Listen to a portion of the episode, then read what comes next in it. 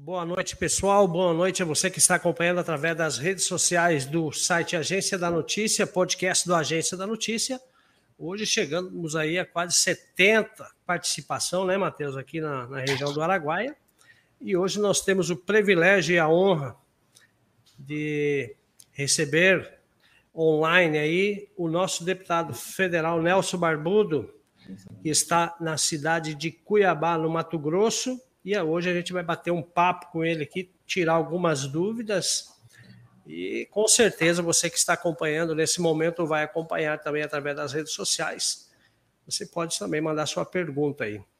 Bom, eu quero dar uma boa noite para o deputado federal Nelson Barbudo, que é do partido do PL, partido do presidente Jair Messias Bolsonaro.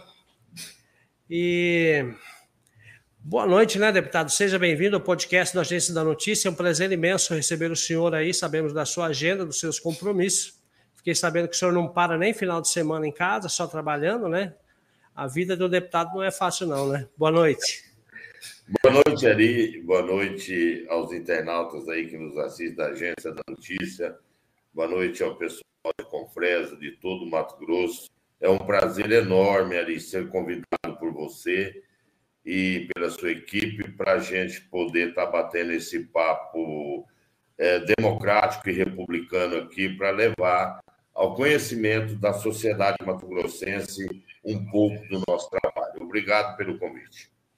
Que é isso, deputado. Para nós é uma honra ter você aqui para a gente fazer esse bate-papo. Na verdade, o podcast não é uma entrevista formal, né? Ele é mais um bate-papo interação e a gente busca aqui conhecimento e também informar o, o internauta que acompanha nós através das redes sociais e também aqui, chegando esse momento político aí, né, o Brasil passando por algumas é, dificuldades assim em questão de legislação e burocracia, censura, tudo. Então, para nós é uma honra ter o senhor aí como, como participante do podcast, viu, deputado? Obrigado. Bom, deputado, eu gostaria que, para a gente começar, iniciar aí, que o senhor contasse um pouco da sua história, sua trajetória. É, como é que começou a sua campanha em 2017 ou foi 2018? Eu fiquei sabendo e acompanhei também o seu trabalho, o seu crescimento muito grande nas redes sociais. O senhor foi um dos deputados que mais economizou com dinheiro de campanha, né? Verba de campanha, usando as redes sociais, um recurso que naquela época não tinha tanta censura igual, igual tem hoje. Queria que o senhor falasse um pouco para nós sobre a sua história aí para nós. É, eu venho de uma cidade do interior, lá ao sul do Mato Grosso, né? A última cidade lá ao sul do Mato Grosso, da minha querida Alto Taquari, uma cidade de 10 mil habitantes, com 5 mil e poucos eleitores. Sempre militei na vereança, a minha esposa também. Hoje, hum, inclusive, a minha, minha esposa é vereadora e presidente da Câmara de Alto Taquari. E nós sempre uhum. tivemos, então, uma militância no interior, na cidade que a gente mora, acompanhando todas as políticas para prefeito. Certo. E Eis que surge é, um momento especial na política brasileira, onde nós descobrimos que a esquerda estava fazendo num processo é, da estratégia das tesouras, onde uhum. o, o, a, as pessoas que se colocavam como de direita, tipo Fernando Henrique e a, uhum. sua, e a sua equipe, era dita como de direita, e a turma de esquerda, que era o Lula e os sindicalistas, etc.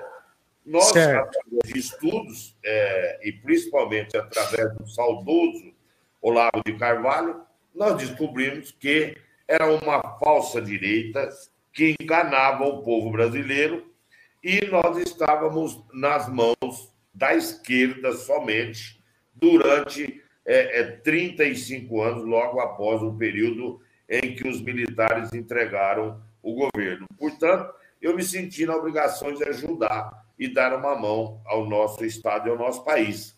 Surge Bolsonaro e eu, com meus vídeos, entrei, então, para fazer campanha para Jair Bolsonaro, porque eu recordo que ele era um homem, como é, de direita, conservador, cristão e patriota. engajado nessa tentativa de ajudar o Bolsonaro. Eu fui chamado por ele no Palácio do Planalto, e aí uhum. ele me convidou e me pediu que eu me candidatasse a deputado federal. Aí tem toda uma historinha até legal, mas é muito comprida, eu vou resumir. Eu me candidatei, fiz campanha um ano e quatro meses, eu com a minha família, praticamente, com as minhas filhas, a minha esposa, e, e, e levamos o nome do Bolsonaro, e junto eu, eu tive o reconhecimento do povo que eu poderia representá-los lá na Câmara Federal. E, portanto, com 121 mil reais naquela época, eu tive uhum. 126 mil votos, sendo o candidato mais votado daquele pleito. E nós estamos lá, acho que fazendo jus a, aos, aos eleitores que confiaram em mim o seu voto. Não, muito bem. Eu acompanhei um pouco sua trajetória, foi uma campanha bem limpa, justa, uma campanha bonita, né? E falando a verdade, né? Porque o povo, as redes sociais cresceram muito, né? E o povo quer saber, é, é, de ouvir a palavra verdade, porque se falsidade nós estamos cheios, né? Por, por esse Brasil, principalmente essa velha guarda aí que está acostumada a sentar em uma cadeira e achar que ela é o dono daquela cadeira, né? Então, o que nós é temos que fazer é a limpa, né? Dessa forma que começou pelo senhor aí, que foi uma surpresa para o estado do Mato Grosso, né? O senhor já esperava que seria bem votado assim, um voto de expressão tão grande assim, deputado? É, no final da campanha, as minhas duas filhas que me assessoraram, elas aprenderam a fazer uma pesquisinha por telefone. Certo. E segundo a projeção delas, eu teria 111 mil votos. Nossa. E eu, eu ficava sempre com o pé atrás, né? Porque sem uma equipe de marketing, sem dinheiro para poder pagar os falados marqueteiros, né? Eu acreditei nas minhas filhas e na minha equipe. Também tinha uma sobrinha e um sobrinho, o meu irmão. Nós tínhamos cinco ou seis pessoas somente da família que trabalhávamos num, uh, num, num apartamento que nós alugamos aqui.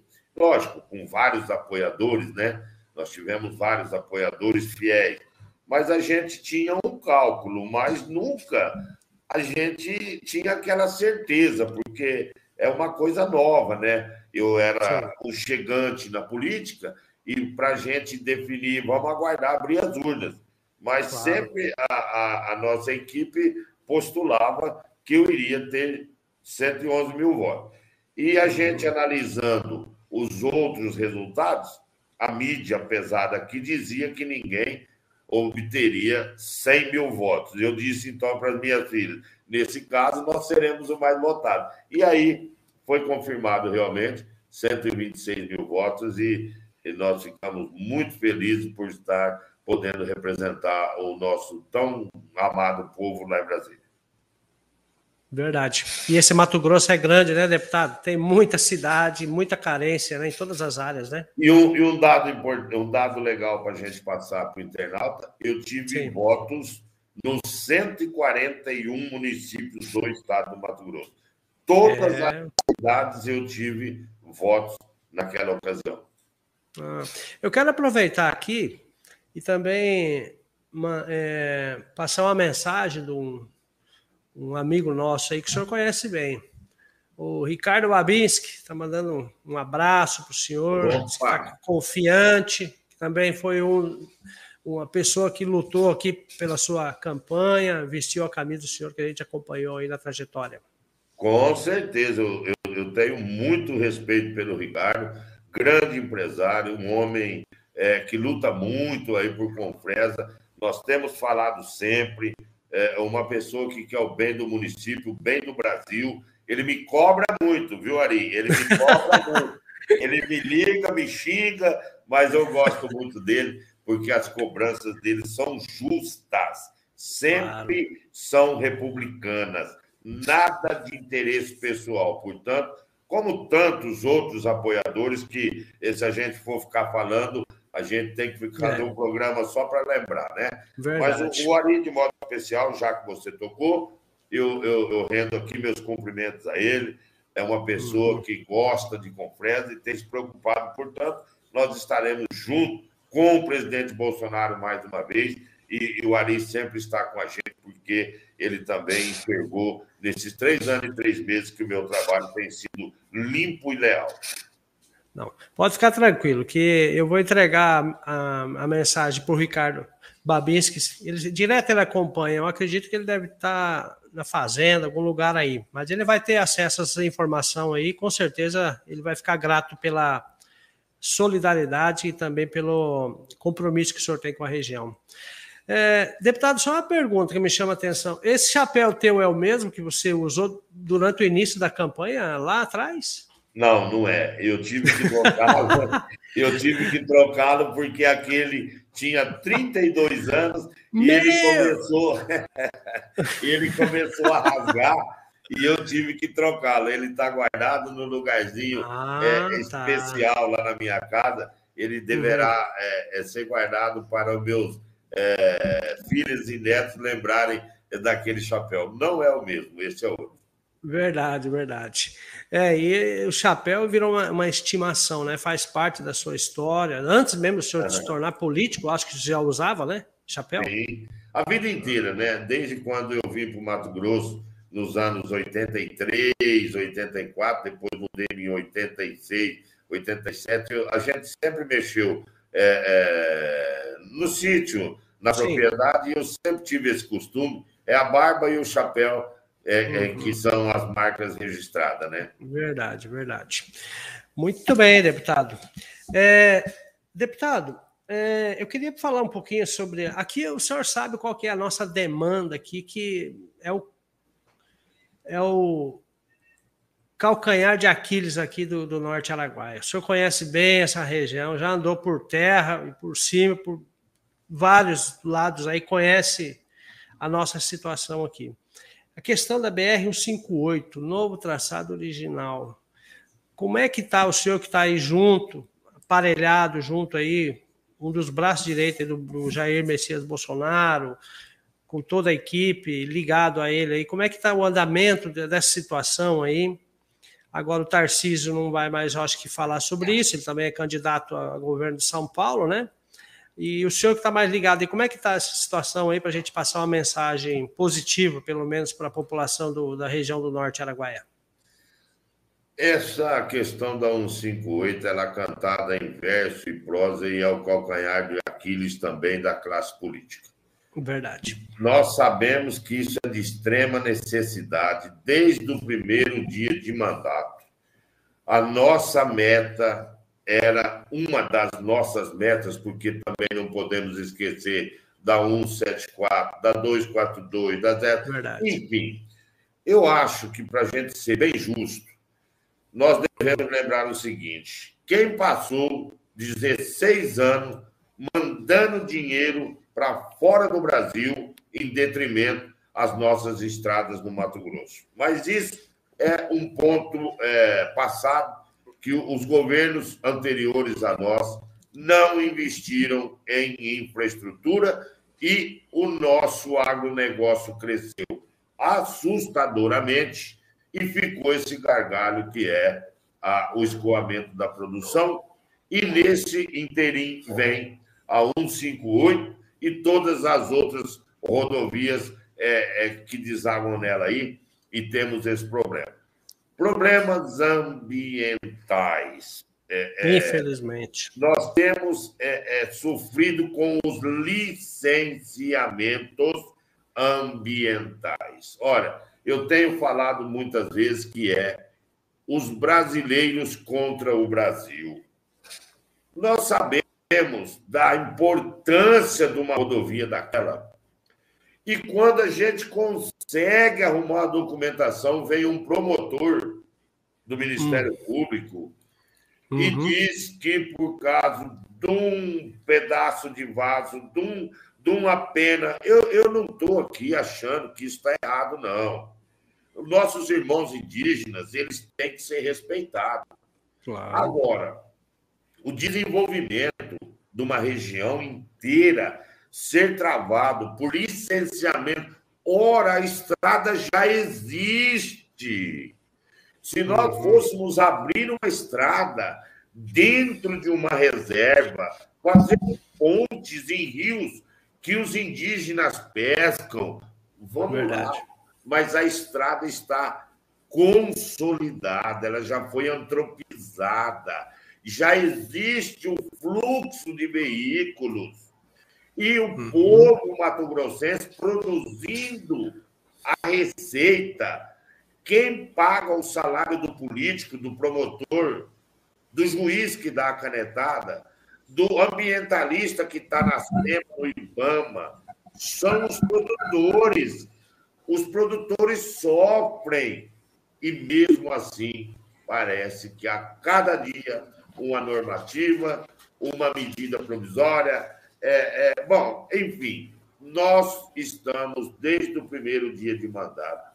É determinação do governo Bolsonaro. O nosso ministro Tarcísio conhece o Mato Grosso a Paulo.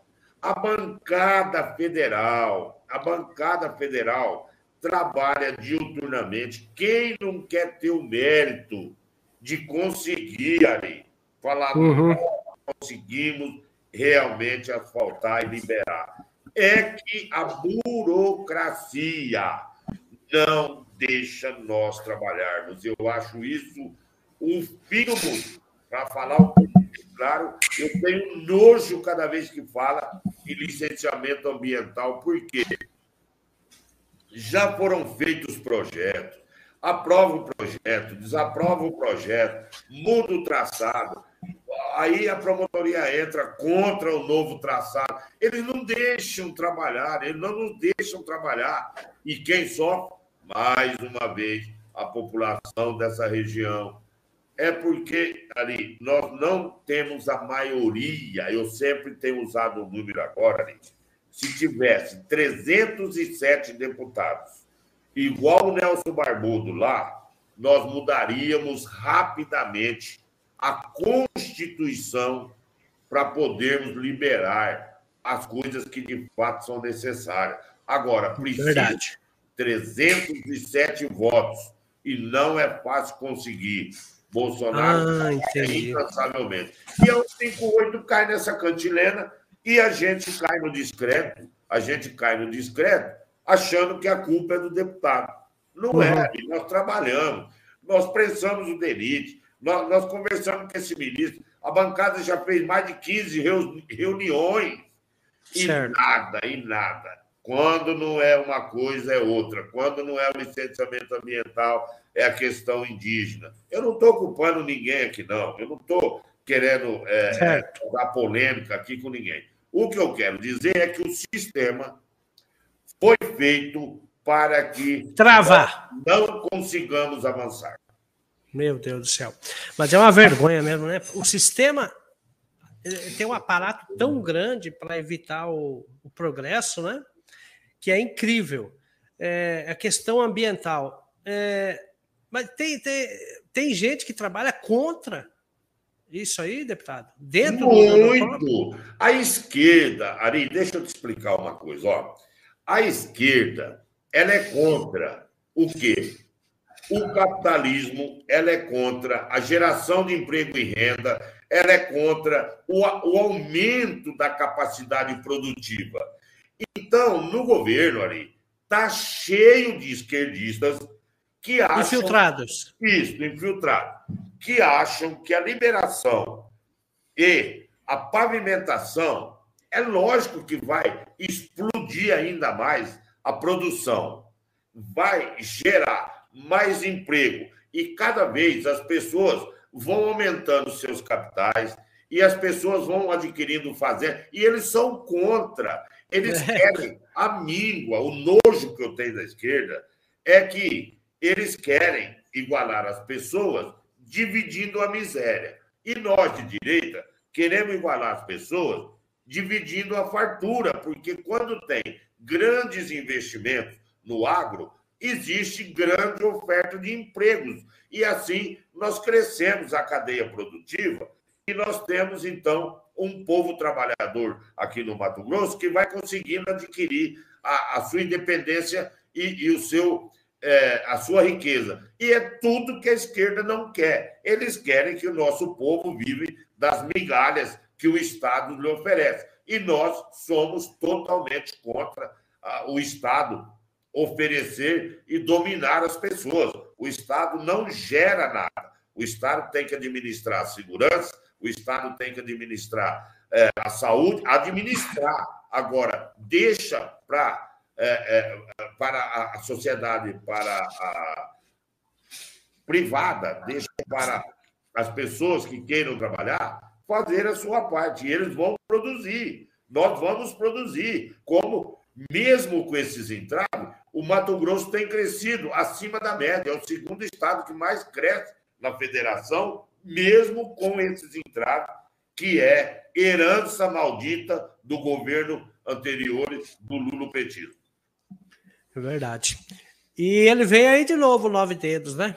Nove Dedos está parado aí pela lei, por tudo, para ele ser, ser, candidato aí. Mas o engraçado, sabe o que, que é, deputado? Que o, o, o Nove Dedos diz que é o líder das pesquisas aí para presidencial. Mas a gente não vê é, ele andando na rua, ele não vê a, a população carregando ele. Onde que está o problema aí? Explica aí para nós. O senhor que está aí em Brasília, que tem acompanhado aí essa situação aí. É, eu vou resumir muito rapidamente para os seus internautas, que é o seguinte: o establishment, que é aquele povo, vamos, vamos resumir, aqueles caras que viviam à sombra do Estado, roubando e se lucopetando com as obras faraônicas, vamos dar os Odebrecht da vida e Companhia Limitada, eles, a, a, a também a mídia especializada que vivia a mídia especializada. A grande mídia, né? A grande mídia que bate no Bolsonaro, ela vivia dos bilhões do Estado, que era nosso, e eles, é, é, e eles pegavam de graça, praticamente, para falar. Ah, você quer ver um exemplo rapidão, Ari? É só Sim. o Bolsonaro mandar os bilhões para a Rede Globo, que ele vai ser o melhor presidente do Brasil. Só que o nosso presidente é um homem de palavra.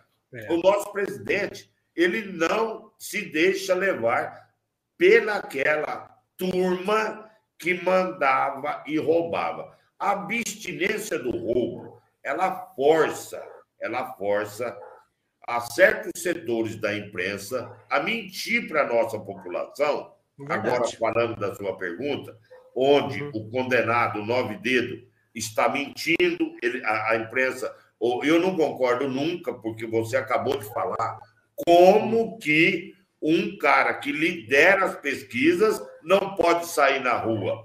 Olha, isso é primário. Isso Tem é que estar tá errado. Isso é vergonhoso. Então, nós estamos sim à beira de ganharmos o segundo mandato. Você que é bolsonarista pode ficar tranquilo. Não estamos falando em campanha, não estou pedindo voto.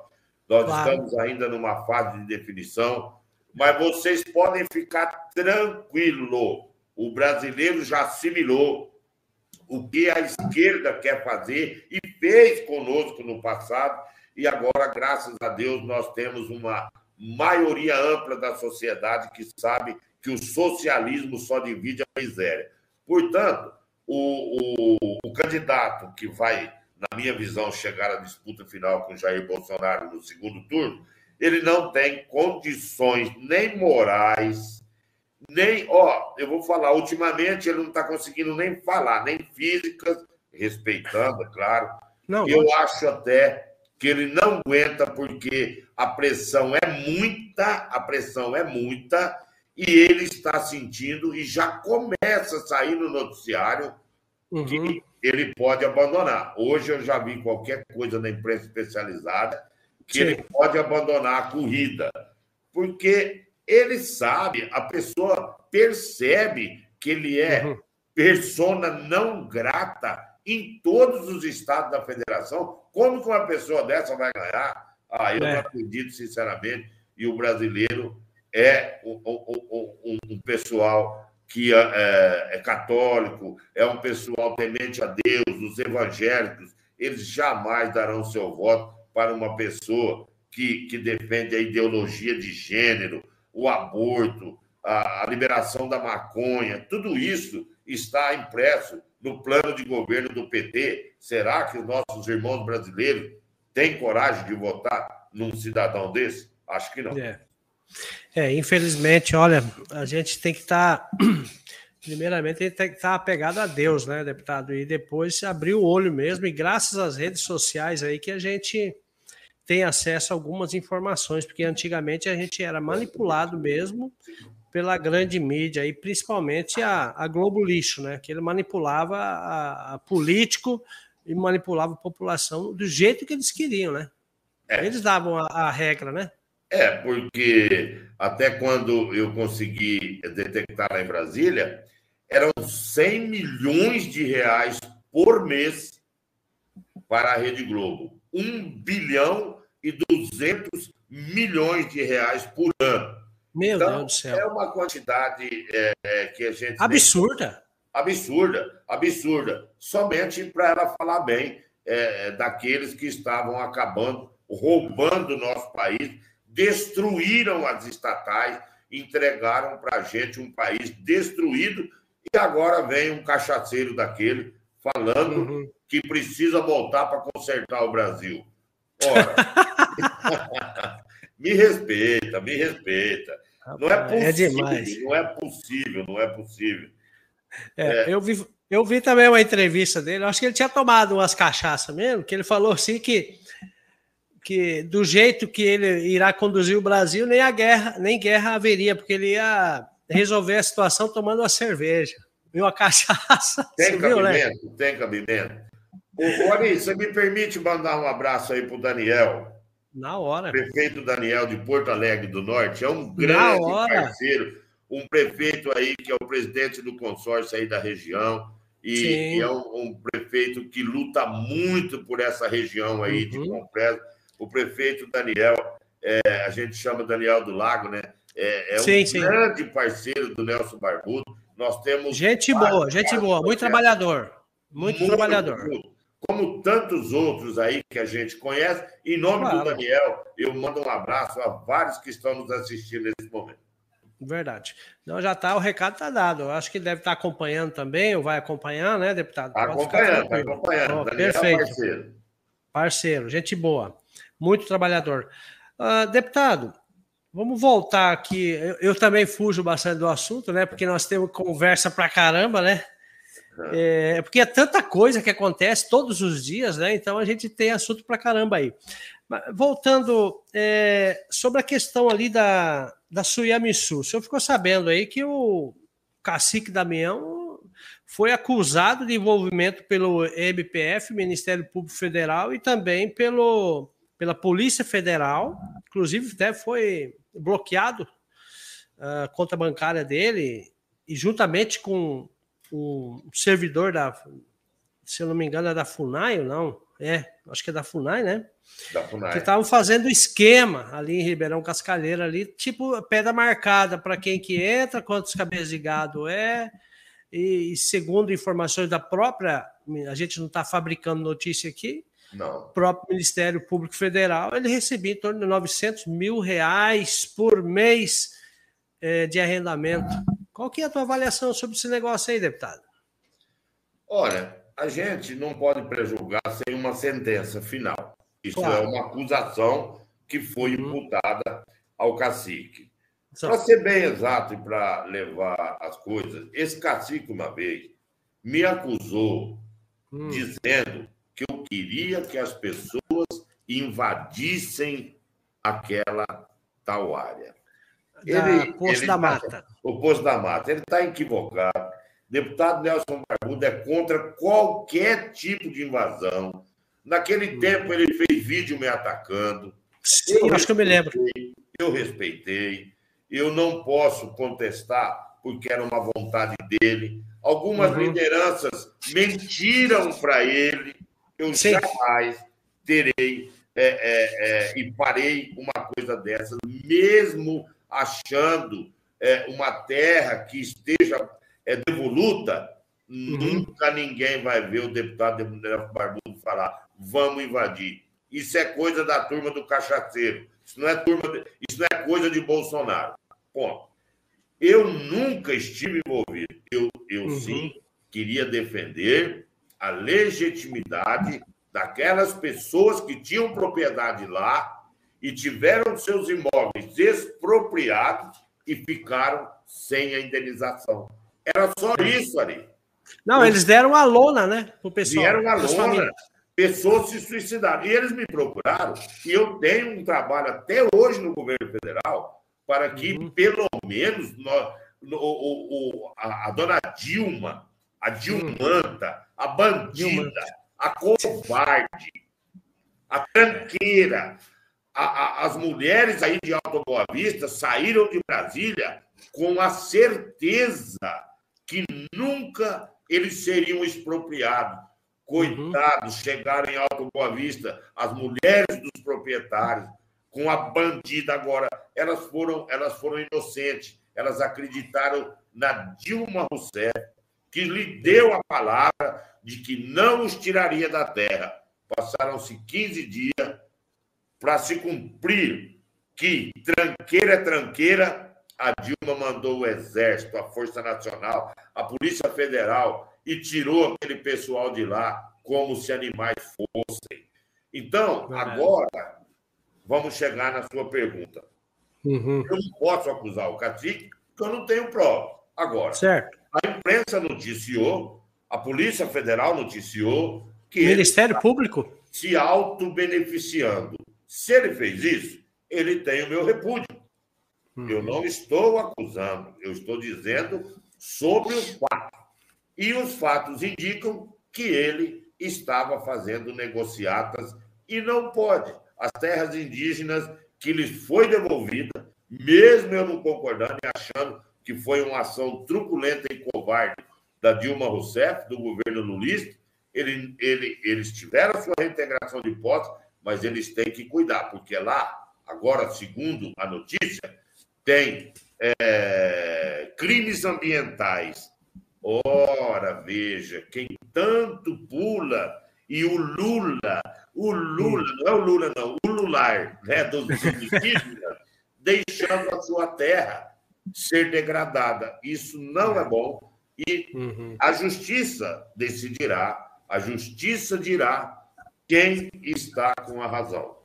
E nós é estamos do lado que, se a justiça determinou por enquanto que é dos indígenas, eles não podem fazer daquilo motivo de negociata e se apropriar e, principalmente, não distribuir entre os seus irmãos indígenas. Esse é meu pensamento. Concordo contigo, concordo contigo. Quem tem que avaliar isso aí é o Ministério Público Federal e também a Polícia Federal, né? Com a certeza, gente, com certeza. Não estamos aqui para julgar ninguém mesmo, não, com não. certeza. Principalmente porque não tem sentença e nem nada transitado em julgado. Então, no meu pronunciamento, logo no começo da sua pergunta, eu fui bem hum. claro. Eu estou dando claro. minha opinião, mas aguardo uma sentença e não estou condenando ninguém. Claro, perfeito. É, Deputado, uma coisa que é muito preocupante, que o senhor deve estar a par aí, que parece que foi aprovado, ele é um projeto de lei. É, como é que está o andamento aí sobre a questão do marco temporal? O que, que vai beneficiar? O que, que aonde que está o entrave?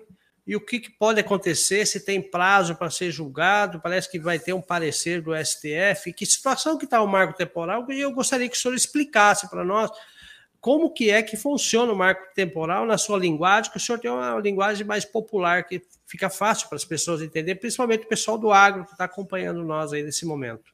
É, esse é o PL 490, né? Você está querendo se referir. Isso, PL 490. PL 490 onde, onde é, as demarcações de terras indígenas né, têm um prazo, as que foram protocoladas anteriormente, e eles uhum. querem que o prazo, nós queremos que o prazo é, não possa ser estendido.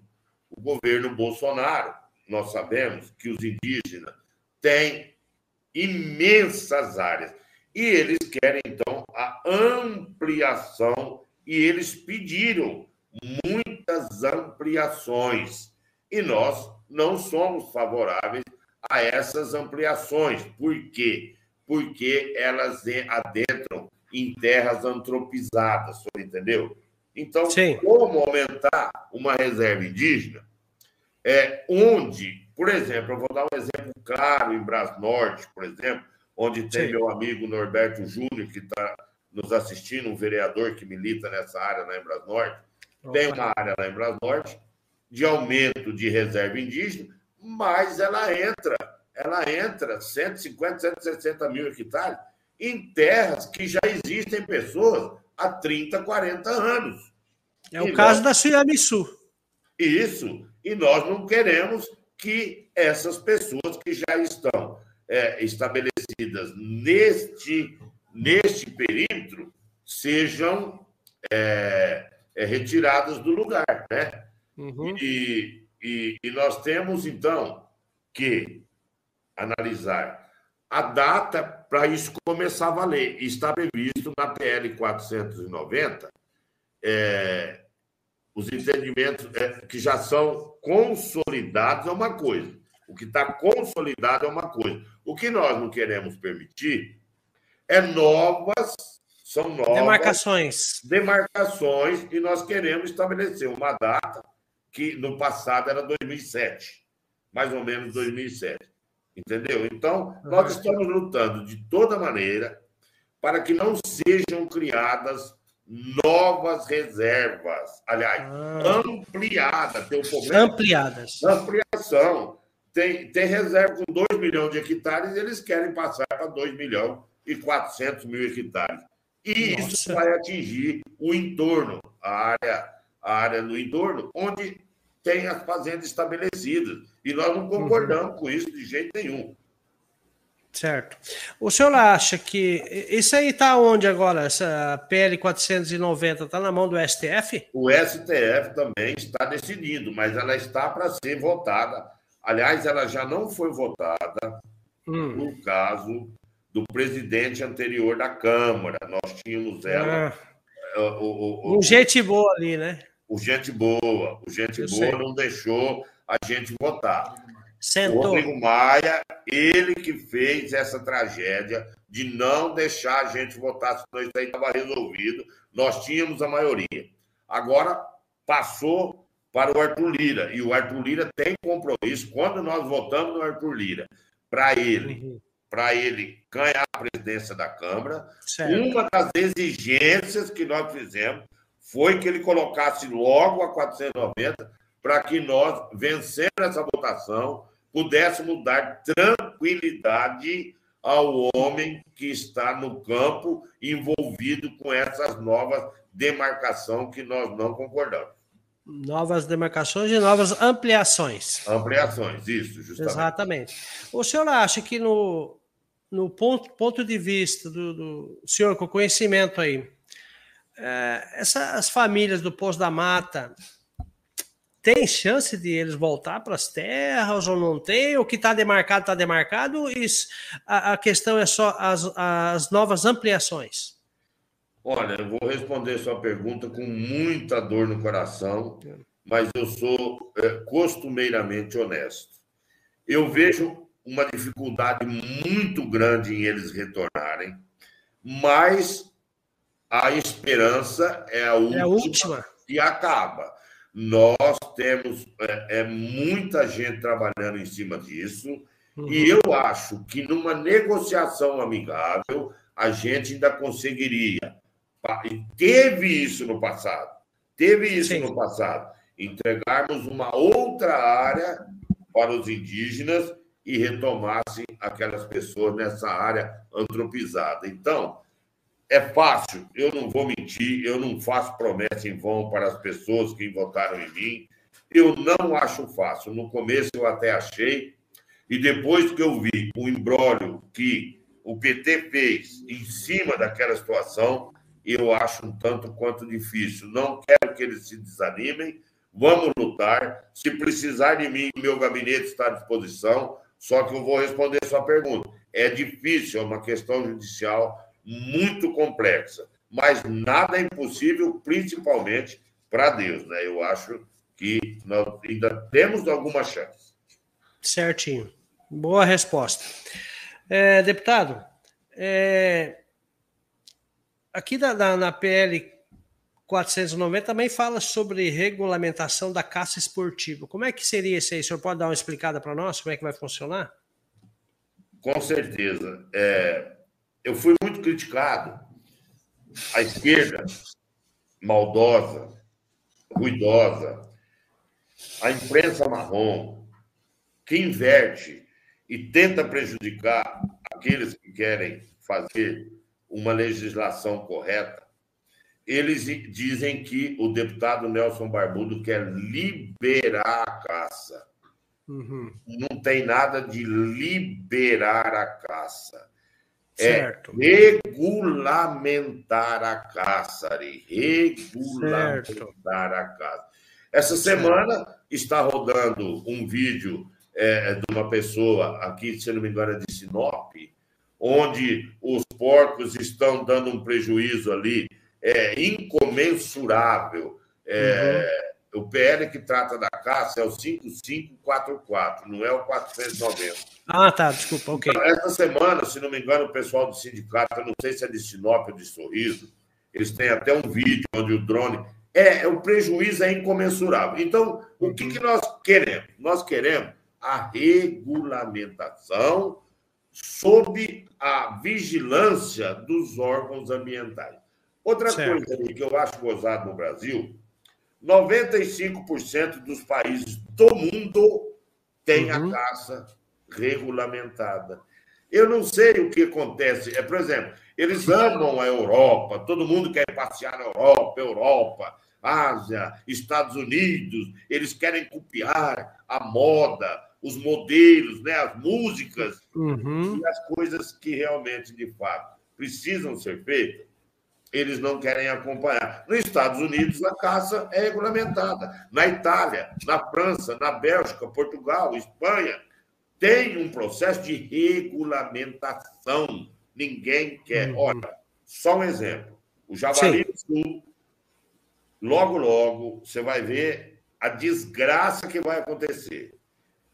Os órgãos ambientais, com as leis anteriores, não permitem que os produtores peguem hum. e vacinem o javali. Se por Sim. acaso um javali daquele pegar o vírus da peste suína, ele hum. vai acabar com o comércio de suínos da região sul do Brasil.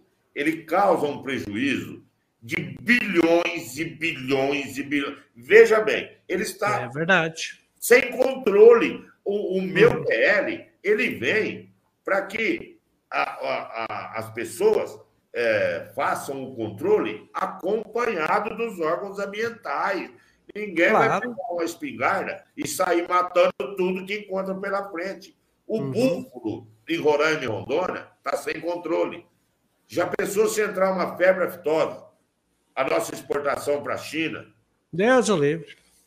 Então, mas parece que os meus companheiros de esquerda lá no, na, na Câmara é aqueles que não querem aprovação disso aí. Por quê? Uhum. Porque se acontecer um desastre desse, primeiro, vai cair na, nas costas do Bolsonaro. Vão culpar o governo. A economia do Brasil é, vai em frangalhos e é isso que eles querem. É aquela conversa que nós falamos no começo. Hum, verdade mesmo. Mas o meu projeto, Ari, é hum. regulamentar, não é liberar. Entendi, é entendi. Liberar. É essencial, porque aqui no Araguaia já estamos sofrendo muito com isso aí, né? As, os produtores rurais reclamam muito que perde muita lavoura, é hectares e hectares por causa desses então, animais que estão tudo sem controle, na verdade, né? Sem controle, é o que eu falei. E, a, e o meu projeto de lei vem regulamentar, só isso. Tá certinho. O que está faltando para acontecer isso aí, deputado? Eu não entendi. O que, que falta para regulamentar esse controle é porque, aí? Na verdade, eu sou relator, né? Certo. E, e como o, o, o, no final do ano passado nós não conseguimos votar, novamente esse ano ele vai para votação, mas nós precisamos é, é, de deputado é, na Comissão de Meio Ambiente, onde nós tínhamos a maioria, é, nós precisamos é, que ele seja recolocado na pauta para a gente uhum. tornar a votar e assim é, é mandar ele para a próxima comissão. Ah, legal, legal, legal.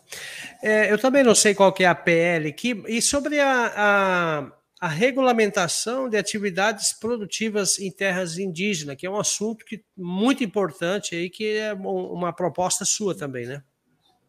Na 490 ele está ele tá, ele tá englobando essa parte aí, né? Onde eu sou uhum. totalmente favorável.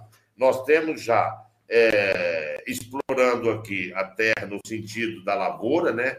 Os uhum. pareci uhum. e os chavantes, e, e, e, nós temos que dar, é, é, sim, chance dos nossos irmãos indígenas com o etnoturismo também, nós já temos avançado, e a mineração é, na terra indígena também regulamentada. Ali. O que as pessoas acham é que quando se regulamentar a mineração em terra indígena, vai todo mundo, cada um pegar uma reta escavadeira, entrar na terra indígena e salve-se quem puder. Não é assim. O PL, ele regula, é, tem que ser com a anuência da FUNAI, com uhum. a anuência é, é, dos órgãos ambientais, aqui no nosso caso do IBAMA e da SEMA, tem que ter os protocolos, enfim as pessoas, quando não querem eh, admitir, eles jogam na mídia que vai acabar com a terra. Gente, mas não leu o projeto. Uhum. Quando eles falam que o meu projeto de liberar a caça, eles não leram a capa. Não é liberar, é, é regulamentar. Então, Ari, falta muita informação e, e a mídia é, marrom que quer uhum. é, destruir o nosso governo, ela vai é, é para o lado contrário e, e eles sempre é, jogam de maneira capciosa para que o público se vote contra nós. Mas o, o qual que é melhor ali? Hum. O indígena ter um garimpo e ter a sua renda e uma vida digna, ou não ter nada e estar tá morrendo de fome, como nós vemos as aldeias hoje praticamente abandonadas, porque o governo não dá conta eu acho melhor eles terem a sua renda e sua atividade. Vai lá no Pareci, que você vai ver o Arnaldo, o pessoal de lá, que já está lá com 7, 8, 10 mil hectares, com suas casas, ar-condicionado, caminhonete, escola, água potável, os seus filhos todos bem vestidos. E nas horas certas, eles fazem a cultura, porque o nosso projeto prevê que eles não abandonem os seus costumes. Tudo isso está dentro da legislação. Mas a mídia fala que nós queremos entrar lá dentro e carimpar e acabar com tudo. Não é assim. Não é assim. Não é assim. É um exemplo que a gente vê ali em Barra do Garças, né? Em outros lugares no Brasil aí, que os índios simplesmente bloqueiam a BR e tem que pagar para passar. Daí você pergunta, mas por que, que tem que pagar? Não, porque o cacique está de aniversário, é, porque tem a comemoração da nossa festa, o governo não ajuda, então tá certinho, tem que regulamentar isso aí também, dar emprego para eles. E nós temos vários projetos no Mato Grosso em andamento, vários caciques procuram o meu gabinete. Uhum. Eu tive fundamental importância naquela resolução dos Pareci junto com o Nardes junto com o, o, o, o presidente do sindicato naquele tempo, e nós estamos agora com os Chavantes, nós estamos ah. ali no, no Sangradouro, na aldeia Sangradouro, esse ano já foi, e nós estamos expandindo, e todos aqueles que, que bom, têm hein? interesse, nós estamos fazendo é, a gestão para que eles possam plantar na sua terra e depois, com a aprovação da 490, minerar e explorar ou arrendar a terceiro com anuência dos órgãos ambientais. Eu acho isso viável. Com certeza, deputado. Bom, nós estamos aqui, um bate-papo no podcast da Agência da Notícia com o deputado federal Nelson Barbudo. Deputado também teve uma situação que o senhor participou de um evento, se eu não me engano, em Primavera do Leste, onde estava o filho do Jair Messias Bolsonaro junto na aldeia indígena. Como é que foi essa visita dele lá junto com o senhor? Ah, praticamente todo ano que tem a Farm Show, é, é, o Nardes, que sempre esteve à frente do sindicato, é, a gente é convidado, e o Eduardo também é, é convidado pela, pela diretoria lá é do Sindicato de Primavera. É a terceira vez consecutiva que nós vamos lá, e é justamente é, é para tratar e dar palestras sobre esses assuntos é, que se referem. É lógico que lá é um parque de máquinas, é Sim. maravilhoso, né? O agro expondo as novidades, enfim, a Farm Show lá de primavera é uma coisa de louco. E como tem outras também no estado eh, do Mato Grosso, muitas feiras. Mas é, é o terceiro ano consecutivo que eu e o Eduardo nós frequentamos lá, justamente para dar suporte e fazer gestão, porque lá nasceu, lá que nasceu o projeto de agricultura hum. em terra indígena e lá que foi feito todas as licenças, todas as tratativas e hoje o polo número um é, é, é o Pareci lá, né, os índios Parecis, uhum. tendo é, e sendo a primeira aldeia totalmente legalizada a plantar com CNPJ, com inscrição estadual, com as licenças ambientais. Então, lá está o projeto piloto. Ah, certo, certo. Estou pedindo aqui para o Matheus colocar a bandeira do Brasil aqui também, igual a sua aí, ó. Já vamos achar ela aqui, deputado. Olha, tomando um tererezinho aí. certo. Eu estou na água aqui.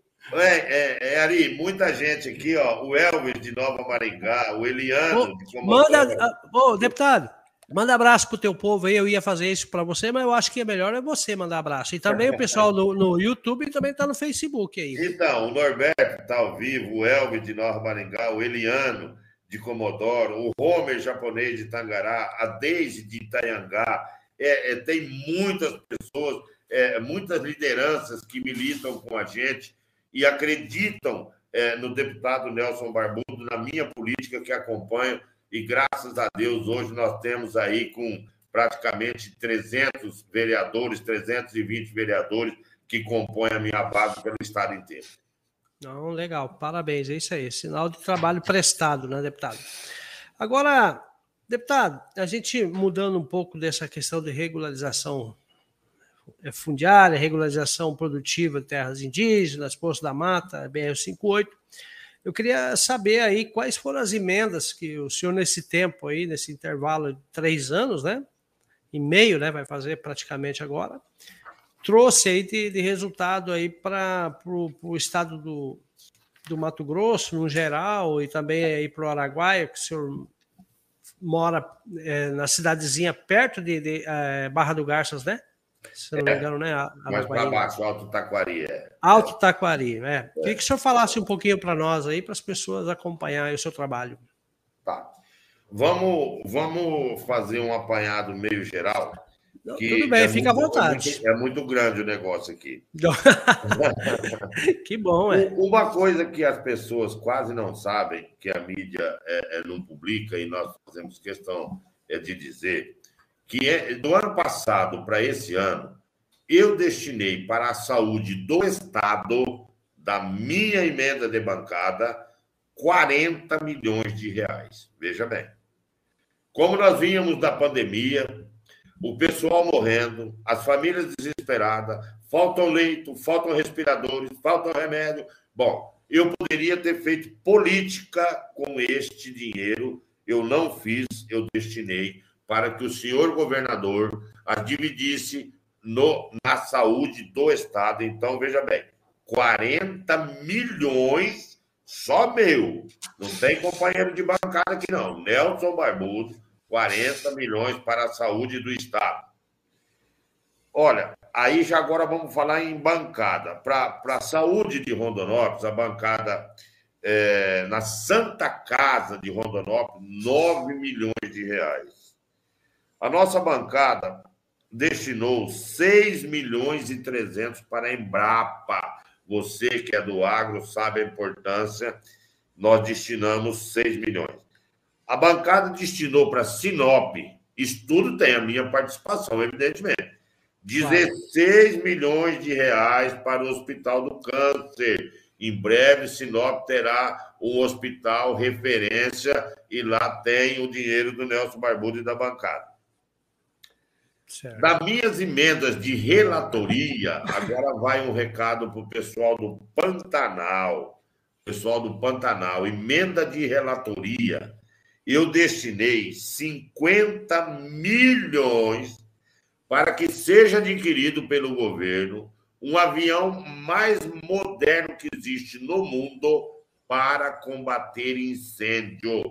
Pensando no que aconteceu o ano passado no Pantanal, você, pantaneiro, aqui de Poconé e Companhia Livramento, Companhia Limitada, não participei, não fiz barulho, não fui aí é, é, fazer politicagem, mas tem uma emenda minha de 50 milhões de reais para que seja adquirido o avião mais moderno praticamente do mundo para podermos ter ele aqui é, é, é, numa eventual, num novo incêndio. Em breve nós teremos isso, é nossa emenda. Nós fizemos também gestão, nós trabalhamos muito para o programa Terra Limpo e nós conseguimos 73 milhões de reais para o Intermate e o INCRA trabalho nosso junto com a nossa turma. Então, muitos de vocês que estão recebendo título, saiba que nós trabalhamos e desenvolvendo o, o, o programa Terra Limpo, 73 milhões, e você que está recebendo o seu lote urbano também, num belo trabalho do governo estadual, junto com o Serafim, com quem eu mando meu abraço especial aqui, o presidente do Intermax, fazendo um grande trabalho, é lógico, em nome do governo estadual, mas um homem de muita responsabilidade à frente do Intermax. Mas lá tem 73 milhões que nós fizemos gestão. E, por fim, as minhas emendas particulares, 175 milhões de reais. Essas são minhas para os 141 municípios, em três anos e três meses. 175 milhões de reais. Todos os 141 municípios do estado do Mato Grosso têm uma emenda do deputado Nelson Barbosa. Falando do Baixo Araguaia, 35 milhões. Aliás, eu vou dar uma de primeira mão aqui. Bom Jesus Araguaia. Bom é. Jesus. Vim do Palácio do Governo agora, antes da entrevista, um certo. milhão para iluminação pública. Esperam vocês para serem assinado o convênio aqui. Alô, meus companheiros hum. vereadores que estão na liderança com o Nelson Barbudo de Bom Jesus. Alguém que está assistindo pode passar.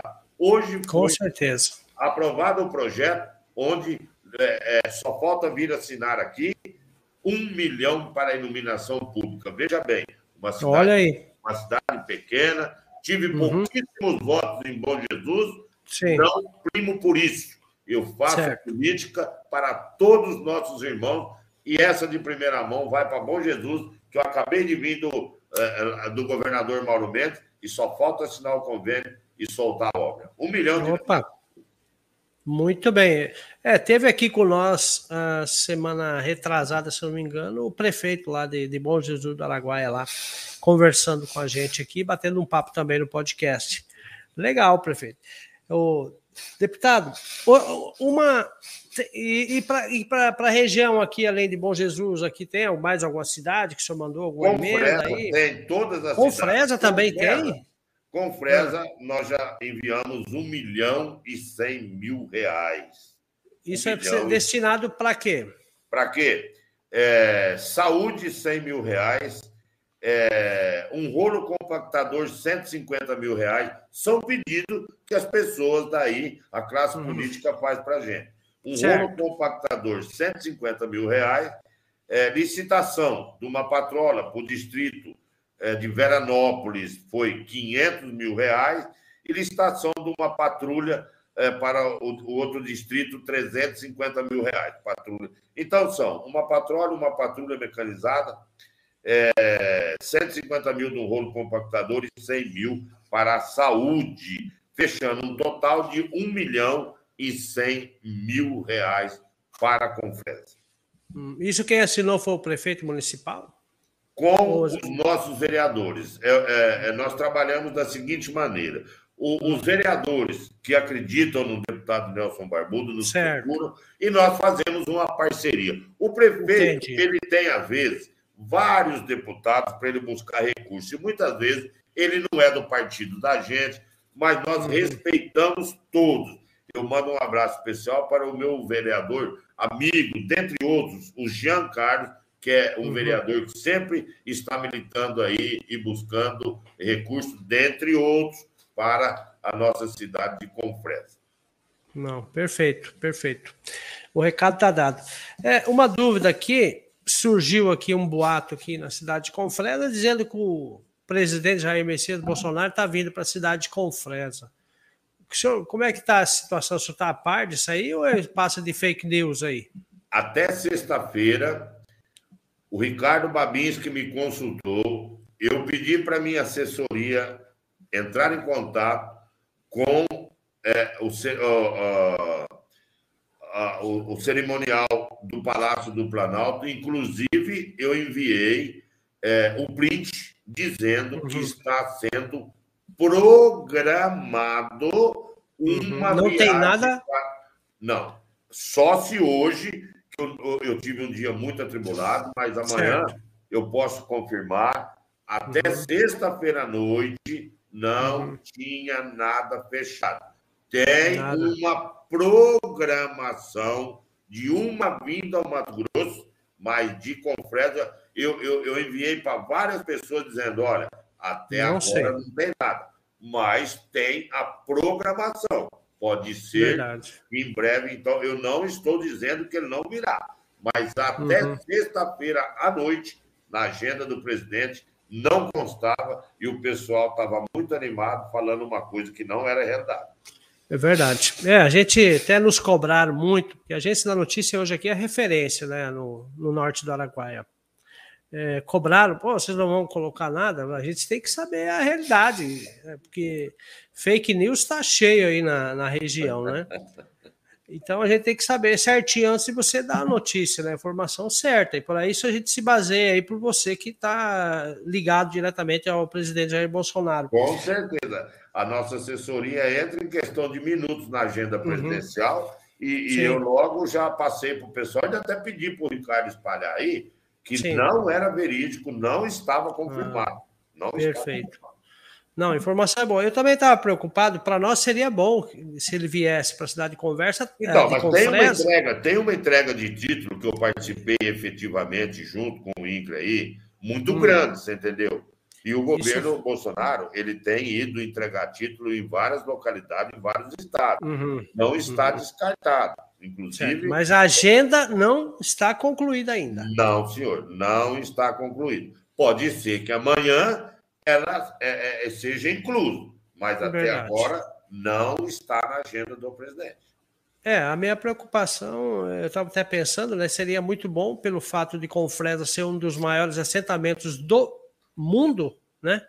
Se não, se não me engano, é do Brasil, não, do a mundo. A possibilidade, como eu estou falando, existe uhum. e é grande. Uhum.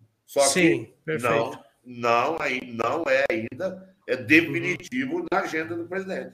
É, temos 10 dias ainda aí para acontecer, então, né? E eu Porque já é acho 15. que quando eles fazem a visita, é, eles, eles, programam antes, porque tem que vir Sim. os batedores, tem Verdade. que ver a questão de segurança. Eu tenho um pouquinho de medo que ele não vai ser dessa vez dia 15, eu, particularmente. É, eu também eu acho. Ele, eu torço para ele vir. Lógico, quem que não quer o presidente aqui no nosso estado? Mas é, é, está ficando um pouco distante essa possibilidade. É, a, a, minha preocupação, claro que a gente gostaria que ele viesse, né, para conhecer a região, é uma preocupação que, primeiro, com o Fresno não tem um, um aeroporto é, eficiente aqui para receber um avião no porte presidencial ou um, um similar. Segundo, é, se ele for andar, fazer motocicleta aqui, ele vai cair nos buracos, porque tem muito buraco na cidade. É uma vergonha. Então, é, não adianta ele querer colocar uma, a, a, carroça na frente dos bois, não. Tem que preparar o município, tem que deixar bonitinho o município, fazer o diferencial para receber autoridade. Eu, eu acho que vai ser o primeiro presidente da história que vai vir para essa região aqui, que é conhecida como Vale dos Esquecidos, né? Então. É, mas a... ele pode ter sido esquecido por outros parlamentares. Exatamente. Eu, Era. Eu, eu, estou completando 35 milhões de emendas nas cidades é, é, aí, aí, do Rio Araguaia. Então, aí, eu, eu não esqueci. Lá de Luciara, Santa Terezinha, não. Bom uhum. Jesus, Alto Boa Vista, enfim. E, e, e, nós temos ainda muito a liberar este ano, antes que eu tenha uma parceria grande com o governador, como uhum. acabou de ser liberada. Claro, aí, bom Jesus. Né? Hoje, um milhão de reais são 500 mil do deputado Nelson Barbudo e 500 mil do governador Mauro Mendes. Verdade, olha então, aí. muitas vezes, Ori, as pessoas certo. nos questionam, mas nós precisamos de projeto. É, exemplo, projeto. O prefeito de Bom Jesus veio no meu gabinete me entregou o projeto, falou, deputado, está pronto. Nós protocolamos ele na Cifra e ele foi liberado e o convênio está pronto agora. Olha aí, ó. Sem o, sem o, convênio, o, o projeto, eu não posso fazer nada. Não. Alto Boa Vista nos apresentou o projeto. Eu estou aguardando o prefeito de Luciara, eu estou aguardando o prefeito de Santa Terezinha. Pessoal, estamos uhum. aqui, ó, pronto para investir. Pronto Lógico, é. Nós temos recursos, o governo estadual tem recursos, e eu tenho recursos junto com o governo. Agora, claro. eu não posso ir lá em Santa Terezinha, levar a turma do projeto e falar: Ó, oh, prefeito, eu vou pagar o projeto que eu não tenho. É. Estou dando um exemplo. Uhum. dando um exemplo. Certo. Agora, tem dinheiro, nunca teve tanto dinheiro, e os prefeitos que têm é, a capacidade administrativa de gerar com rapidez os projetos, tem alcançado seus objetivos com milhões e milhões de reais. Nunca teve tanto dinheiro, vamos lembrar, do governo Bolsonaro, tá? Do Verdade. E eu, Bolsonaro. Eu fiquei sabendo da informação também, deputado, não te cortando, que o governo Bolsonaro, Jair Messias Bolsonaro, foi um dos governos que mais liberou emenda para os deputados trabalhar na história do, com certeza. Da, das políticas aí, né? Outra coisa, e se o governo estadual está com seus cofres abarrotados, é o seguinte: lá atrás nós votamos para que a dívida que os estados tinham com a União fossem hum. prorrogadas. Não ah. vamos esquecer, pessoal, não vamos esquecer, viu? Rogério Prado, o pessoal do planejamento, é, é, hum. do governo. É claro que eu respeito a gestão mas claro. o FEX, o FEX que nós votamos, Lembro. o governo Lula petista nunca pagou, viu? Uhum. Eu não vou falar o nome aqui porque eu não quero criar polêmica. Você não, mas nós podemos falar que é verdade. É claro, velho. Eu não tenho, eu não tenho nada que eu precise esconder. Dona Rosa Neide, a Rosa Neide, que é do PT, hum. que tem feito o seu trabalho, não estou criticando, eu estou citando que o governo, a quem ela pertence, nunca liberou o FEX. Nunca é liberou. Verdade. E nosso governo, com a nossa bancada, nós conseguimos. Ó, veja bem, só o ano passado, 500 milhões de FEX. Isso estava represado desde que tempo ali nós Nossa fizemos gestão. Ah, e nessa parte eu quero dar a quem tem direito o Ayrton Fagundes, Neri uhum. Keller, a bancada. Nós trabalhamos até que conseguimos votar a liberação e o governo estadual hoje tem uma montanha de dinheiro por ano que estava represado lá na União. Portanto, nós temos sim, viu, Ari, muito trabalho prestado. Agora, as pessoas que andam tanto desiludidas e com razão da classe política, informe-se primeiro e veja a atuação, porque se nós fôssemos falar aqui dos meus projetos, dos meus votos, nós vamos ficar até meia-noite. Não Verdade. sou melhor que ninguém, viu, Ari? Não sou Não, melhor que ninguém. E nas eleições vindouras, eu só, penso uma, só peço uma coisa: pelo menos analisem o passado do candidato. Só isso. Isso aí. A gente tem muita gente boa no pleito, tem muito deputado bom, e tem muita porcaria que vem corrompendo e acabando com o nosso país, e nós precisamos tirar esse povo da vida pública. Tirar essa porcaria aí, colocar gente nova, gente que queira trabalhar e a função da população mesmo e fazer o diferencial. É, eu tenho uma, uma pergunta aqui para você, deputado, a gente. Estamos chegando aí no final já, né? A gente conversa bastante, né? O trem flui rapidão, né? É por que, que você escolheu aí o partido do PL aí ligado ao presidente Jair Bolsonaro? E a segunda pergunta é como é que está o alinhamento aí, governo federal e Mauro Mendes? Ou se o PL vai ter candidato para disputar as eleições é, no cargo de governador aqui na, no Mato Grosso ou, ou, vai existir uma aliança aí? Como é que está isso aí? Bom, a primeira pergunta. Comigo não poderia ser diferente. Quem me convidou para ser deputado federal e ser candidato é, foi Jair Bolsonaro. Eu me elegi no PSL junto com Jair Bolsonaro. Votei 100% com Jair Bolsonaro. Não mudei uma vírgula da minha conduta quanto ao tripé pátria, família e Cristo. E agora, liberdade, porque pelo que eu estou vendo, estão querendo acabar até com a nossa liberdade. Então, é. eu sou bolsonarista, eu segui a risca e ninguém pode tomar de mim é, é o, a, a, o prêmio de deputado que mais votou com Jair Bolsonaro. Eu sou o número um dos 513. É, chore quem quiser, todo mundo fala que é bolsonarista, mas na hora do vamos ver, é, fala que o não sei quem apertou o botão, é, não vai na sessão. Eu nunca, nunca me abstive de um voto. Nunca. E sempre votei de maneira justa. O último agora com as enfermeiras.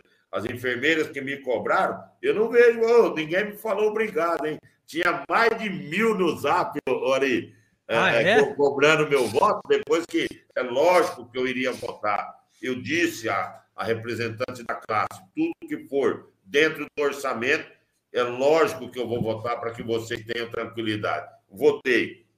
Enfim, sempre acompanhei Bolsonaro e o Bolsonaro foi para o PL. Eu também fui para o PL.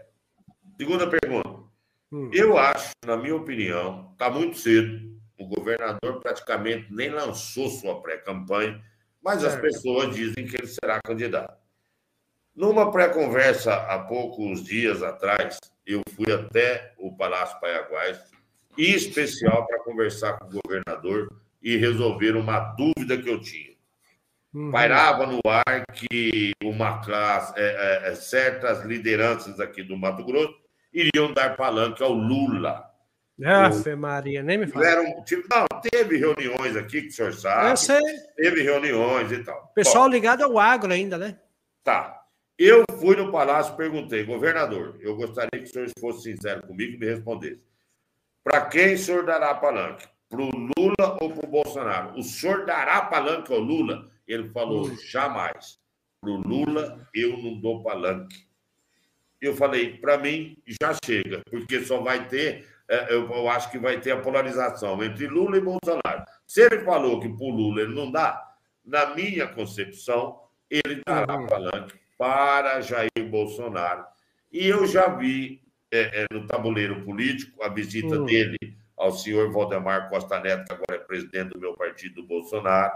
Os laços estão é, é, se estreitando e ele não quer dar palanque para o Lula. Eu vejo que governador Mauro Mendes dará o palanque ao nosso candidato a presidente. Então, eu vejo com muitos bons olhos para que nós, no, no, no, nós aglutinemos, porque é, é, eu prefiro muito mais gente apoiando o Bolsonaro do que apoiando o Lula, evidentemente. Lógico. Tá? E daí, para o PL ter um candidato ao governador, eu acho um tanto quanto difícil, porque não surgiu uma liderança bolsonarista que possa certo. enfrentar o, o atual governador.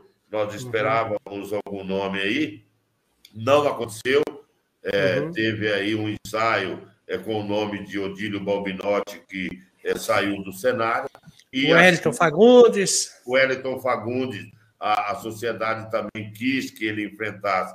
Na minha opinião, o Wellington não vai é, concorrer com o Mauro Mendes, ele, ele, já disse que vai concorrer ao Senado, e, portanto, eu vejo assim que nós não temos, então, é, no PL, um candidato a governador. Portanto, nós deveremos é, ter é, Jair Bolsonaro, Wellington Fagundes, os deputados federais e os deputados estaduais. E o governador é, devemos fazer uma composição.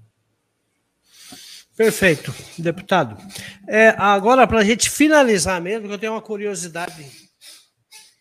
Essa aqui é a última pergunta, tá? o que, que a Anitta representa para o Brasil? Ela deu uma entrevista dizendo que carrega o Brasil nas costas. Fala para nós, o que, que essa mulher representa, principalmente para o agronegócio? Você quer que eu responda o que eu penso? Fala, é, o microfone é seu. Não, mas eu não posso, não. Eu vou responder, eu vou responder é, com respeito aos nossos internautas, mas que me perdoe, Anitta. Ah, não representa nada. A Anitta representa é, a revolução cultural marxista, onde a destruição da família é o projeto dos sociocomunistas, entendeu? E ela está contribuindo para que a sociedade entre em estado de putrefação, porque a, a, as cenas que esse pessoal proporciona para os nossos filhos, nossos netos, nossos jovens, é, é, são deprimentes e degradam a família, degradam os conceitos morais, degradam tudo que tem de bom na sociedade. Portanto, Anitta, você pode carregar outras coisas nas costas, por trás, deve carregar, com todo respeito. Mas o Brasil, você não tem noção do que você está falando. Você não tem noção do estrago que você tem feito na sociedade e na educação dos nossos filhos e netos. Uma música sem fundamento é, é, é, é bom, Mostrando a bunda, é, mostrar a bunda. O senhor é livre, Pelo né, de Deus. Perdeu a teta. E, e, como ela, tantos outros que viviam ah, com o nosso suor, daquele que produz.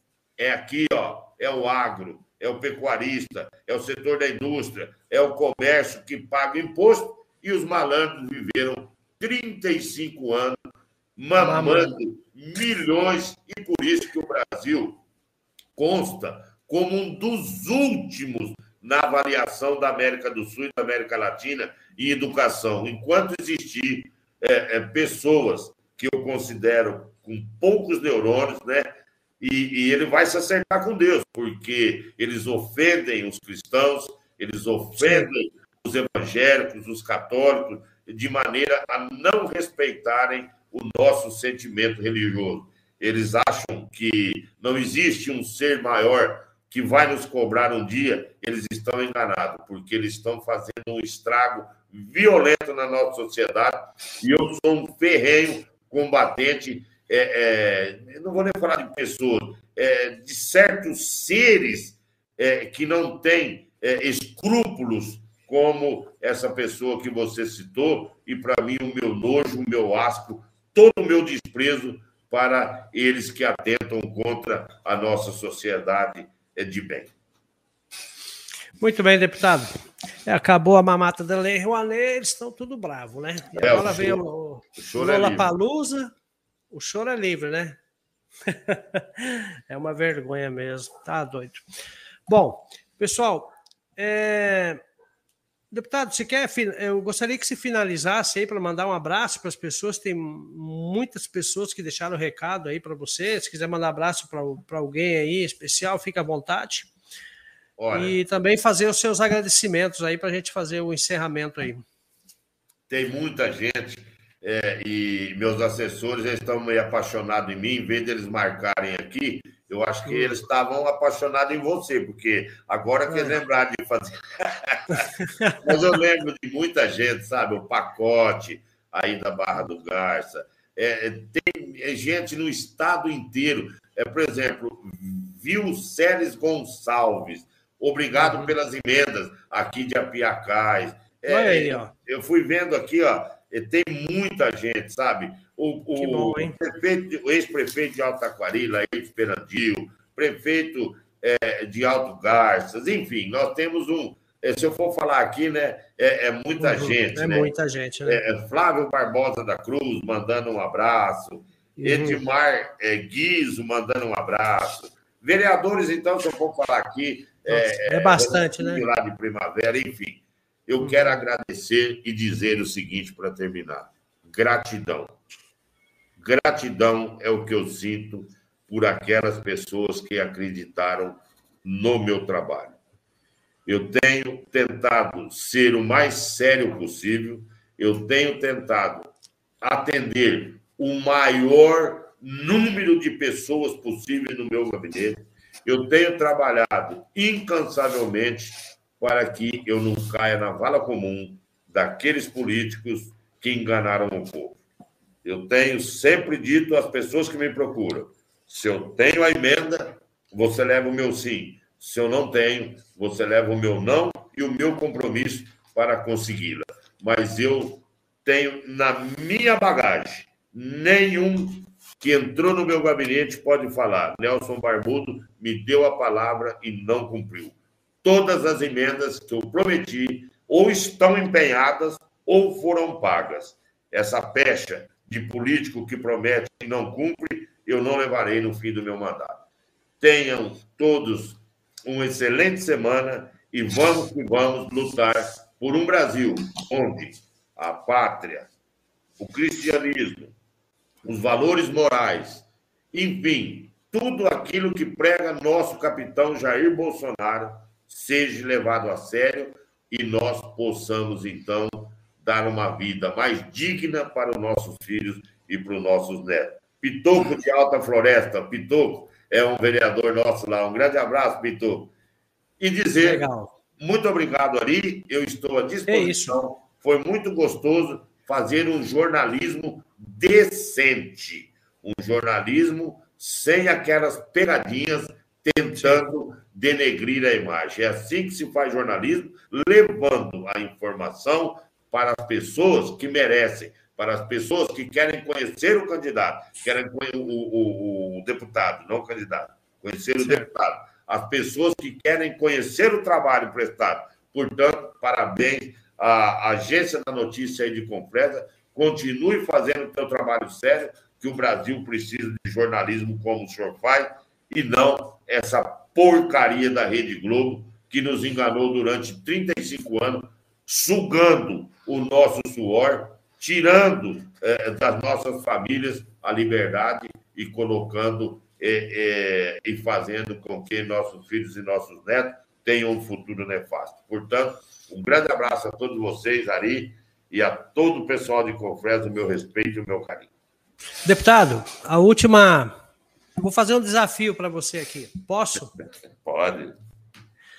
É, Vê a possibilidade aí do Jair Messias Bolsonaro participar de um, um podcast com nós aqui. Para nós seria uma honra. não sei, a agenda do homem é grande. É só é. Jovem Pan, é CNN. Mas a gente é pequeno, mas a gente tem que pensar grande, igual você. Não começou assim também? É verdade. É. A única coisa, eu, eu vou falar para você é o seguinte: eu vou ah. tentar. Agora, Opa, obrigado. garantir, eu não, não posso, que você perfeito. mesmo já disse, né? que a, uhum. agenda dele é muito lotada. Mas, sim, sim. se Deus quiser, talvez ele vá com o Fresa. É, uhum. É, o pessoal está estudando, né? E claro. eu, é, agora, até agora não tem nada de concreto. Certo. Mas se ele for, com certeza eu vou estar lá e nós vamos hum. pedir para ele dar uma atenção especial para você, que faz esse uhum. jornalismo sério, e ele gosta de quem faz não, o jornalismo perfeito. sério. Tá bom, Ari? Tamo, tamo junto, tamo junto. Se nós conseguirmos uma entrevista com ele, pode estar em Brasília, da mesma forma que está em Cuiabá, para nós já, já tá de bom tamanho. Tá bom? Ó, o Douglas Vieira, ele disse ah. que eu fiz uma promessa que vai usar esse chapéu. Isso é fácil, Olha Douglas. Aí, é só você me encontrar. Eu, eu, eu, eu deixo, não, é, as pessoas, né? Você usa o chapéu sim, tá bom? E um grande Deputado, abraço. Só uma pergunta. Só uma pergunta para você. Alguém já pediu para você tirar o chapéu para a gente ver como é que Não, é, é eles pensam. Ô, oh, garoto! Parabéns! Obrigado, obrigado. Eles eu sou pensam... o primeiro a te pedir isso, não? A maioria. É muito raro, hein? É muito raro. As pessoas acham que eu sou careca, não é, não. tá novo ainda, tá novo. Um abraço para tua esposa Camila também. Tá bom, fica tranquila. Ela está em tá viagem, vai fazer um curso aí, mas a gente está junto aí. Tamo firme aí. Um abraço, fica com Deus. Em especial também, Ari, eu, eu, eu, eu gostaria de. É, para minhas duas filhas, né? E minha netinha, e minha claro. netinha, Nadine, e tá a minha esposa, presidente da Câmara lá de Altaquari, a todos Opa. os vereadores e a classe política que se faz é, presente nesta live. Um grande abraço, muito obrigado. Um abraço. E as um portas abraço. estão abertas aqui. Um abraço, fica com Deus. E nós ficamos por aqui agora. Nós acabamos de fazer uma entrevista, um podcast com o deputado federal Nelson Barbudo, da, localizado lá em, em, em Cuiabá nesse momento. O deputado está com sua equipe de marketing, toda a equipe lá, gente boa. Parabéns aí, Nelson, pelas palavras. Obrigado pelo reconhecimento do nosso trabalho aqui na região do, do Norte Araguaia. Pessoal, quero mandar um grande abraço aqui, aproveitando o ensejo, aqui para a sorveteria de uma dona. Quero mandar um grande abraço para a Jarina Godoy e também o Simoni de Santiago e também a segurança segurança segura eletrônica. A segura segurança eletrônica, né? Segurança para a sua casa, sua família. Um grande abraço para o Júnior e para o Ricardo. KLM Fort, Center. Também quero mandar um grande abraço para o meu amigo Cleibson e toda a sua equipe da KLM Fort Center. Esses aqui são nossos patrocinadores oficiais aqui do podcast do Agência da Notícia. A gente queria agradecer aí a, a confiança que vocês têm com nós. Restaurante Paulista, um abraço também. Um abraço para Multicel Celulares, um abraço para meu amigo André e toda a sua equipe. E também um grande abraço para Top Parafusos e Ferramentas. Um grande abraço também para Campeão Supermercados Frutas e Verduras Fresquinhas, Drogaria Ultra Popular. E também a confeitaria Seja Feto. Grande abraço para o meu amigo Augusto, a Carolina, a Letícia e toda a sua equipe. A CDI, Clínica de Diagnósticos por Imagens. Um grande abraço também para o Dr. Silvio e o senhor Valtuir e toda a sua equipe. Um grande abraço também para o meu amigo pessoal particular da 77 Agroindustrial, o Hernando Cardoso e família. Um abraço, obrigado pela hospitalidade e o convite de ontem. Lembrando que a 77 Agro está localizada na cidade de Porto Alegre do Norte e é uma, a empresa que mais gera serviço para as famílias lá na, no município. Se eu não me engano, é 180 famílias empregadas. É, também um grande abraço para o Natanael, lá do Plano Real Pax, tá? Aqui na cidade de Confresa, faça já seu plano, pense no futuro. Gráfica Aripel, localizado no centro de Confresa, um grande abraço para o Ariovaldo e o Fábio. E também Confresa Purificadores de Ar. Colégio Milênio, também um grande abraço para meus amigos Lucimeire e Inter. Supermercado de Casa, lugar da sua família, localizado na Avenida Gameleira. Um grande abraço lá para toda a equipe do Supermercado de Casa, o Sebastião, o Lucas e toda a equipe que atende lá.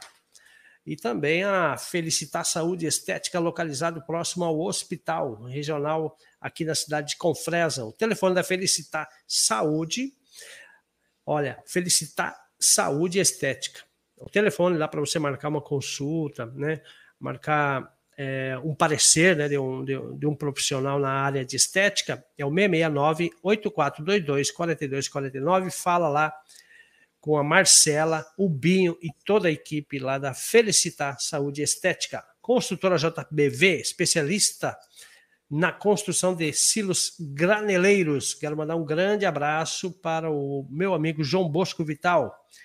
Tá? Você que está precisando fazer um orçamento sem compromisso aí para silos graneleiros, você pode contactar aí a construtora JBV. A Solartes, energia solar para você que quer economizar dinheiro na sua conta de energia, faça um orçamento sem compromisso com o nosso amigo Éder Cunha.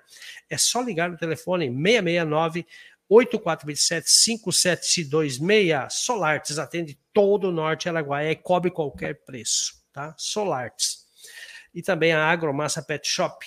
Tudo para o seu animal de estimação. Quero mandar um grande abraço para o meu amigo Paulo e toda a sua equipe. Grupo Bege também, quero mandar um abraço para o Grupo Bege, tradição aqui na região norte do Araguaia. Para o meu amigo Jeff Tanicalisto, pai, Jeff Tanicalisto, filho e toda a equipe toda a família. A Amtec Telecom conectando você ao mundo e todo o Baixo Araguaia. Um abraço para o Bruno e toda a equipe. É, também quero mandar um abraço para o Ricardo Babinski, que está lá com é, sempre assistindo nós, acompanhando o podcast aí, igual o, o deputado Nelson Barulho falou, cara, gente boa e gente da gente mesmo, humilde e também um grande empresário. É, pessoal, então a gente vai ficar por aqui. Eu quero agradecer a todos os patrocinadores que têm essa confiança em nós e até o próximo podcast dessa semana aí que a gente vai anunciar com antecedência. Um abraço, fiquem todos com Deus e tchau, tchau. Até mais. Tchau, tchau.